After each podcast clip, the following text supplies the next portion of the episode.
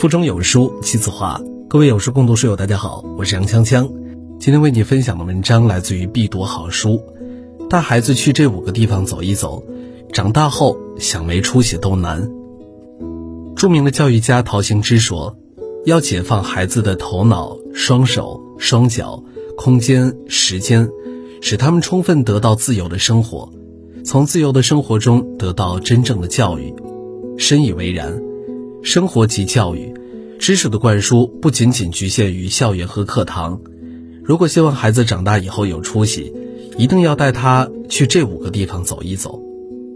去田间地头，在劳动中体验农作的艰苦。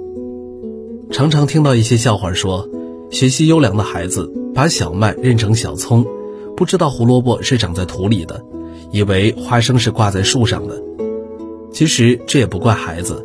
他们大多数是在钢筋水泥里长大的，田野和农事的确是太过遥远而陌生的存在，以至于嘴里背着“锄禾日当午，汗滴禾下土，谁知盘中餐，粒粒皆辛苦”，但脑子里却并不一定都能明白这首诗的意义。那么，如何让孩子体会到劳动的不易呢？霍启刚和郭晶晶给出了答案。去年，他们带着五岁的儿子霍中熙。到农田体验插秧，这一举动获得了无数网友的点赞。对此，霍启刚在微博中回应道：“现在的孩子成长在幸福的时代，没饿过肚子，挑食和浪费变成了习惯，他们更需要知道食物从哪里来，学会珍惜，学会知足。”不得不说，这样的父母很有远见。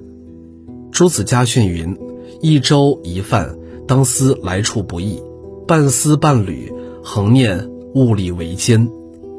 带孩子去田间地头吧，去看看农民伯伯是怎样播种、施肥、除虫，又是怎样灌溉、松土、收割。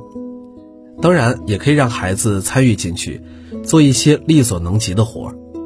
相信现场的真实教学，可以让孩子在顶着烈日、沾满泥巴、流着汗水的体验之下。更能够懂得农作的不易和艰苦。去体育馆，在竞技中完善人格教育。在希腊体育圣地奥林匹克山上，刻着这样一句话：“你想得到健康吗？就去跑步吧。你想得到聪明吗？就去跑步吧。”到如今，好玩的电子产品、繁重的课业负担占据了孩子的大部分时间。以至于很多人因为运动量不足，成了小胖墩儿或者豆芽菜。所以，带成长发育中的孩子去体育馆做做运动就很有必要了。不仅能锻炼身体、强健体魄、促进大脑发育，更重要的是还能够磨练意志、增强自信。教育家蔡元培认为，完全人格守在体育。有研究表明，体育锻炼不仅能够帮助孩子促进发育。还能让孩子获得较高的体能自尊，而拥有这项特质的人，取得学业和事业上成功的可能性，远远高于普通人。想想看，体育馆里的各类运动和比赛，折射的其实是人生。为了达成结果，赢得比赛，我们必须要在事前做好准备，在过程中全力以赴，还要在遵守规则和赛制的前提下，和队员通力合作。更重要的是，要有友谊第一、比赛第二的心态。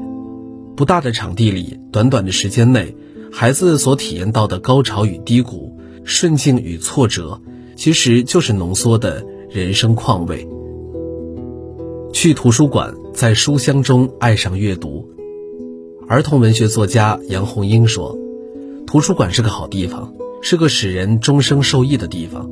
不要老让孩子坐在教室里。”带他们到图书馆去吧，他们一生都会感谢这个带他们走进图书馆的人。的确如此，曾经有人对全球三十五名各领域大咖做过研究，发现他们的童年有两个共同特质：一是父母的亲子关系良好，二是经常被父母带着泡图书馆，以培养阅读兴趣。阅读是孩子了解世界的重要方式。也是认识社会和自然界的主要渠道，而图书馆是帮助他们培养阅读兴趣和阅读习惯的第一站。首先，图书馆是专属的空间，里面只有书，没有电子产品、玩具以及嬉笑打闹的小伙伴。远离了诱惑，孩子在特定的环境中可以进行有仪式感的阅读。第二，图书馆是安静的空间，人人捧书静读，这种良好的阅读氛围，能在无形中带动生性好动的孩子安静下来，把专注力放到图书上。第三，图书馆的书籍种类繁多，这可以满足孩子的好奇心和探索欲，让他们沉浸其中，总能够挑选到自己喜欢的书。第四，图书馆也适合亲子阅读。如果家长平时陪伴孩子的时间很少，那不妨去图书馆，一大一小两个人一起选书、读书，再聊书中的故事，说自己的读后感想，既收获了知识，又交流了亲子感情，一举两得。当然，讨论时要小声，不能破坏环境。去大学校园，感受校园氛围，树立读书目标。可能这些问题是每个孩子脑子里的问号：读书是为了什么？我将来要做怎样的人？在长大成人之前，我要去哪里？做哪些准备？彼时，孩子还是一棵小草，稚嫩而懵懂，而作为父母，我们有义务告诉他。这些问题的答案可以在大学校园里寻找到，因为网上有段话说，大学里优美的校园风景、浓重的学习氛围、丰富的社团活动，既能给孩子带来视觉上的享受，又可以给孩子带来心灵上的触动。是的，如果希望孩子增长见识，那就带他访名胜古迹；如果想要陶冶孩子的情操，那就带他游祖国的河山。但是如果想让孩子感受校园气氛，树立读书的目标，那么大学校园是不二之选。这里有博学、奋进、坚毅，有自由、勇敢、朝气，是每个人历经十载寒窗苦读所到达的地方，是构筑梦想的港湾，是踏入社会之前的休息所。家长们可以一边带着孩子参观，一边给孩子介绍一下学校特色、校友成就。激发他对自由神圣的大学生活的向往。去爸妈工作的地方，了解家庭成员的社会价值。网上有一篇很火的小学作文，标题是“我的妈妈是个没用的中年妇女”。孩子在作文中说自己的妈妈天天喊累，还什么都不会。小青的妈妈会开车，她不会；小林的妈妈会陪着小林一起打乒乓球，她不会；小雨的妈妈会画画。瑶瑶的妈妈做的衣服可好看了，我都羡慕死了。可是她什么都不会。短短一段话，道尽了孩子对妈妈的嫌弃之情。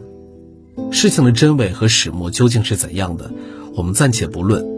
但可以肯定的是，子女对父母缺乏全面而客观的了解。所以，如果条件允许，带孩子参观一下我们工作的地方，在这里，孩子能大致了解到我们在做什么。为了保障家庭的各项开支，我们承担了哪些压力，以及为了实现自身社会价值，我们又做了什么程度的努力等等。爱的代名词是看见，让孩子看见我们，不但有益于亲子关系的良性发展，还有利于丰富他的阅历，激发他的同理心。